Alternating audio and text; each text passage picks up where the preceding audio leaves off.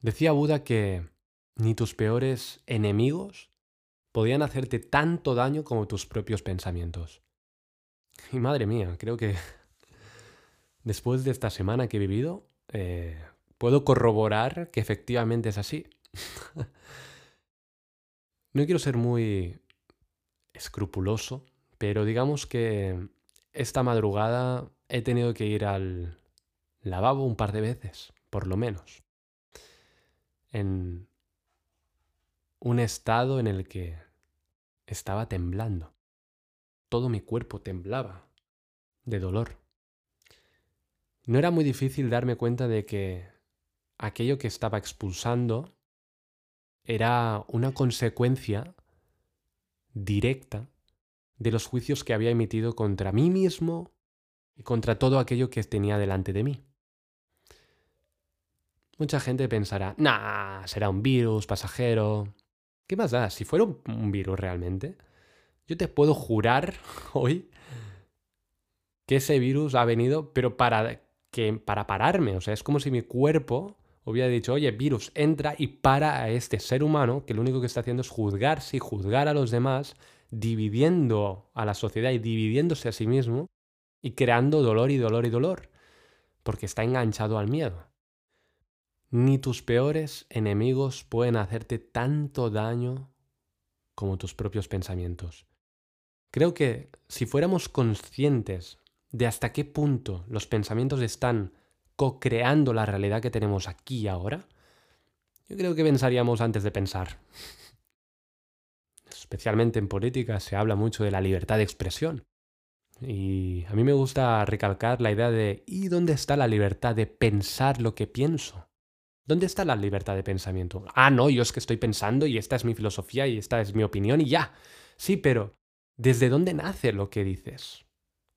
Solo puede nacer o desde el amor o desde el miedo. Y puede estar muy bien elaborado, ¿eh?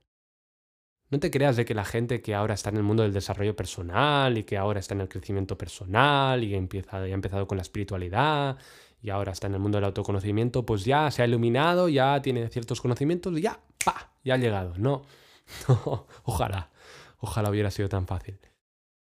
No, creo que más que aprender se trata de desaprender. Se trata de soltarte, de dejar ir, de observar y de darte cuenta que cada vez que te polarizas y te identificas con esa posición, estás juzgando la otra parte. Si yo pienso que el sistema universitario es una mierda y que no sirve absolutamente para nada, me estoy obligando a vivir en la otra máscara. No puedo permitirme vivir en el sendero del medio. Todo tiene su razón de ser. Cuanta más gente despierte, y por despertar me refiero a cuanta más gente sea capaz de darse cuenta que todo lo que juzga allí fuera es, es un reflejo donde se ve proyectado, donde ve proyectado su luz, pero también su sombra, aquello que más te aterroriza es precisamente tu mayor luz, y precisamente ahí donde está tu mayor luz, también es causalmente el lugar donde más te vas a aterrorizar.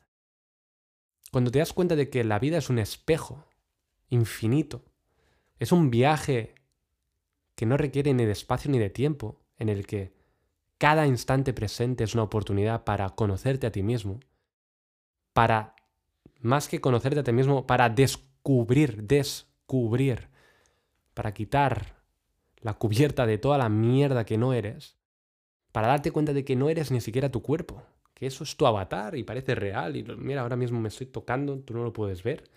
Estoy tocando aquí una piel que parece real, pero no lo es. Porque a mí hoy me cortan una mano y yo sigo siendo yo. Entonces, ¿qué hay? ¿No? El juicio. El juicio. El juicio es, digamos que, el producto, el producto final de vivir desde una mente dual, vivir desde una mente en la que cree que hay cosas que están bien y cosas que están mal. Fíjate que cuando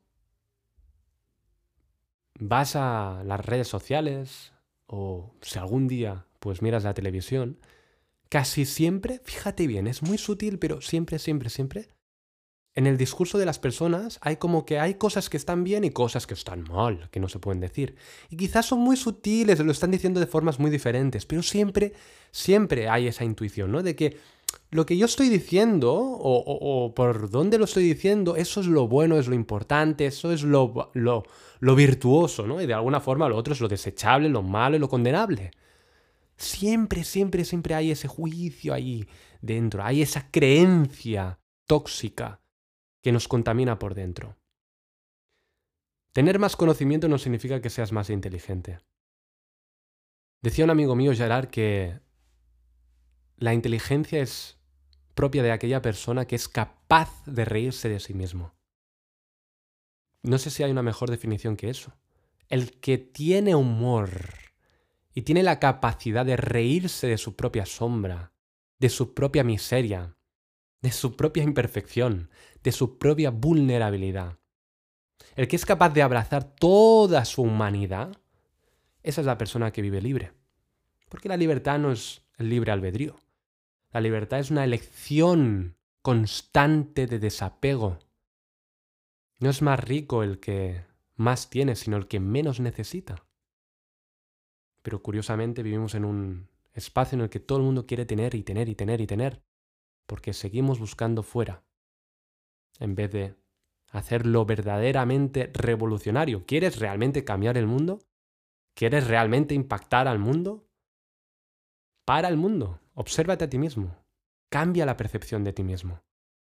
Mírate desde otro punto de vista y cambiarás tu universo. Seguimos creyendo que estamos separados. De ahí nace el juicio, de ahí nace el miedo. Y está bien, en este planeta, si no hubiera miedo, estaríamos muertos. Hubieras ido al primer barranco y te hubieras tirado por ahí, porque no tendrías miedo. Y como todos somos uno, ¿verdad? no, evidentemente, hay un miedo y es necesario, igual que hay un miedo a ser excluido de un clan familiar, a ser excluido... Hay, un ego, hay un ego, hay un contrincante al que hay que, más que luchar contra él, hay que mirarlo de cara. Porque nos está enseñando a crecer en amor, que es de lo único que se trata en esta vida, de amar, de amar, de disfrutar, de jugar, de reír, de ser, de experimentar. Así que la próxima vez que te pilles juzgando a alguien, ríete, ríete, obsérvate, deja de tomarte tan en serio y date cuenta de que ese momento en el que te das cuenta del juicio, acabas de soltar el juicio y por lo tanto acabas de regresar al amor. O estamos en amor o estamos en miedo. Y no es ni bueno ni malo. Porque estamos viviendo en un mundo dual, en el que hay electrones y protones, hay sol y hay luna, hay noche y hay día, hay hombres y hay mujeres. Siempre hay una dualidad que no es ni buena ni mala. Deja de dividirte. Deja de dividir. Ámate por completo. Y regresa a ti.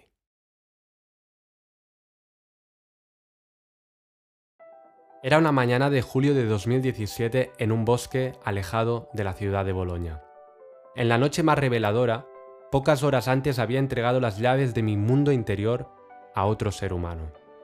En las raíces de un árbol, un amigo del voluntariado observaba y acompañaba un cuerpo, el mío, que se inclinaba inevitablemente para vomitar. Lo que para él podía parecer un acto simple de amistad, para mí acabó siendo mi verdadero despertar. Tras dos años de pesadilla, había descubierto que podía estar vulnerable y sentirme al mismo instante profundamente amado. Hoy me dedico a construir experiencias humanistas para juntos darnos el permiso de liberarnos de nuestras propias cadenas mentales, donde no hay juicios ni expectativas. Uso el diálogo socrático, el juego del teatro, mi voz, el eneagrama o el humor para cruzar esa zona de confort y vivir mutando momento a momento. Mi nombre es Ricardo Iglesias y creo firmemente en el poder del ser humano para mirar hacia adentro, y abrazar su sombra, inspirando un espacio en el que otros puedan también despertar. ¿Qué harías tú si fueras libre? ¿Quién necesitas ser para hacer aquello que no te atreves, para superar tus miedos y alcanzar tus sueños?